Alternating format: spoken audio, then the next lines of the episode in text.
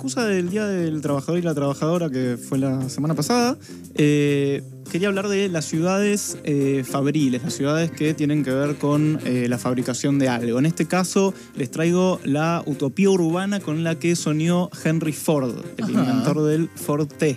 que- Eso es increíble, pero fue en Brasil, ¿no? Claro, pasó lo siguiente. Ford fabricaba eh, los autos Ford, pero sobre todo el Ford T, que fue el que popularizó el auto en la clase media. Estamos hablando de década de los 20, de los 10. Exactamente, sí, un poquito antes incluso. Eh, esto específicamente fue en 1929 cuando Henry Ford dice, che, no quiero importar más caucho de eh, Holanda y de Europa en general, que es de donde se importaba el caucho para hacer las gomas de los autos y distintas autopartes. Digo Ford, pero también ahí atrás estaba Estados Unidos como país donde querían buscar la independencia de eh, Europa. Imagínate que ahí Estados Unidos estaba como empezando a ser la principal potencia mundial. Claro. Eh, ahí entonces lo que hace Henry Ford es decidir ir a buscar el caucho donde había surgido el caucho, que es a Brasil, al Amazonas brasilero. Eh, ahí ya crecían árboles de, de- de forma silvestre, pero los enviados de, de la compañía de Ford se encargaron de firmar un acuerdo con las autoridades del país para sembrarlo industrialmente en un predio de 100.000 kilómetros cuadrados.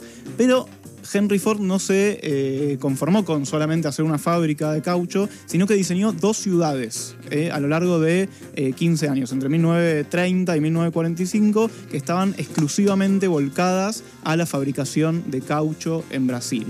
Eh, el contexto brasileño ayudaba porque en 1930 había eh, asumido Getulio Vargas, que eh, tenía un modelo industrialista que hasta ese momento no, no era lo que, lo que digamos, dominaba en Latinoamérica ni en Brasil.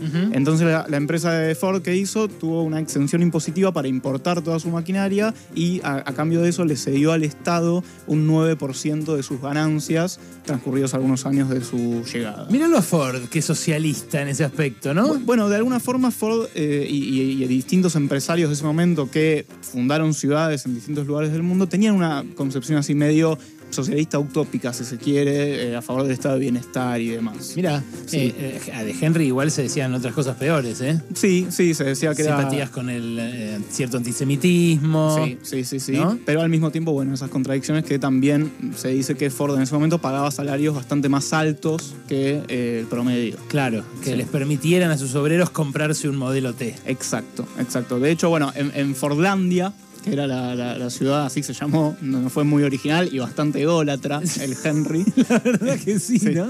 Le puso Fordlandia.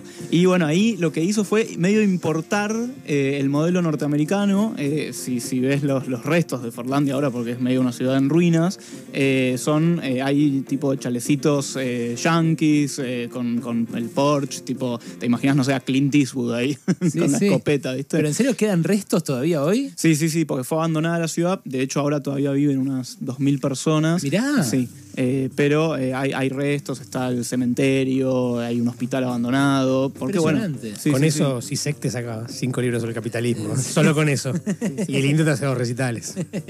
Sí, Sí, bueno, eh, Ford tenía más de 60 años cuando eh, funda esta ciudad eh, y aprovechó a, eh, digamos, eh, trasladar sus valores sobre, so- sobre la ciudad y sobre la sociedad, sobre lo que él creía que era una sociedad eh, mejor. Esto lo cuenta Greg Gandin en, en su libro Auge y Caída de la Ciudad de la Jungla Olvidada de Henry Ford, que fue publicado en 2009. Eh, y bueno, lo que cuenta ahí es que Ford estaba obsesionado con el estilo de vida americano y sobrio que decía que la industrialización eh, tenía como, como consecuencia no deseada eh, la muerte de eso, ¿no? Entonces, por ejemplo, en, en, en Fordlandia no se podía tomar alcohol, ni, ni siquiera dentro de los hogares. ¿En serio? Claro. Eh, después, bueno, la casa de los hombres solteros estaba separada en otro barrio de, los, de la gente que estaba en familia, digamos. Ah, un puritano total. Sí, sí, sí, sí. Y de hecho, bueno, había distintos barrios. Estaba la Vila Americana, donde estaban todos estos chalecitos que te cuento, Que donde... los gerentes ahí. O- o- obviamente, sí, sí, ahí, Mm. ahí residían los gerentes. Y después estaba la Vila Timbó, donde estaban los médicos, los empleados del hospital. Y después estaba la Vila Operaria, donde vivían los trabajadores, la mayoría inmigrantes del nordeste brasilero. Mm. Eh, bueno, todo esto lo cuentan en un, en un podcast que te quiero recomendar, que es el, el que se llama 99% Invisible, que te cuenta distintas historias eh, parecidas sobre ciudades y demás, eh, que lo recomiendo muchísimo. Eh, y después, bueno, hay, yo, yo un podcast de Forlandia escuché, no sé si será este. seguramente sí, Ah, sí. bueno, está pero- en inglés, lamentablemente. lamentablemente. Ah, sí, sí, ese escuché. Está buenísimo, ¿eh? Eh, Pero bueno, para el que no hable inglés, eh, quédese con esta columna. ¿Qué hizo fracasar el proyecto Forlandia? Bueno, primero las, co- las condiciones de, eh, del suelo, que parece que no eran tan buenas para que crezcan los árboles de caucho, finalmente. Menudo detalle. Claro, claro, estaba es bien una para... ciudad para traer caucho y no te fijas que crezca el, Bueno, el árbol. Pensá que en ese momento había mucha menos información, mucho menos estudio del suelo y demás. Mm. Crecían salvajemente, pero para industrializarlos era más difícil. Pero después había una cuestión de, eh, por ejemplo, las costumbres de los trabajadores del nordeste que estaban acostumbrados a arrancar temprano, tipo 4 o 5 de la mañana, y Sí. Henry les eh, ponía el horario de 7 a 16 eh, inamoviblemente, y bueno, se cagaban de calor. Claro. Bueno, y después, bueno, un montón de cuestiones sobre el, el vínculo entre los empresarios y eh, los trabajadores que terminó en, en una huelga, en violencia y demás. Y finalmente en 1945 Ford abandona el proyecto también porque se empieza a fabricar el caucho de forma sintética, industrial y dice, bueno, chau, listo, no necesito más esto, me voy.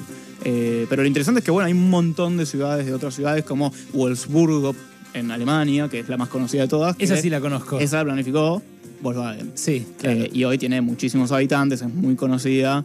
Y probablemente haya crecido mucho bajo, el, bajo la gestión de Adolfo Hitler. Probablemente, justo en Wolfsburgo. 1938 se fundó, imagínate. Claro, Eh, así que tampoco me voy a hacer el bueno, ¿no? Con, eh, eh, todas las empresas tienen lo suyo. ¿qué Después Hershey, en Pensilvania, que también que en ¿La del 1900 chocolate? chocolate, ¿En sí. serio? ¿Es una Sí, ciudad? Es una ciudad. y Alucinante. que también fundó una en Cuba, que hoy es la ciudad Voy de es Camilo Cienfuegos, hoy. Mirá vos. En Cuba está la fábrica abandonada de Hershey. ¿La Eh, ciudad de Cienfuegos en el medio de la isla? A- a- no, es una ciudad que está al este de La Habana. Ah, y se llama Camilo Se llama. Camilo Cienfuegos, que era la ex ciudad. Hershey. Eh, historias de empresas que hicieron ciudades son- es lo que nos trajo hoy eh, Ferberkovich. Lo pueden seguir en sus redes sociales. Eh, Ferberkovich. Arroba Ferberkovich, tanto en Twitter como en Instagram. Y ahí van a ver también la trama urbana, lo que hace para Cenital, que es muy bueno.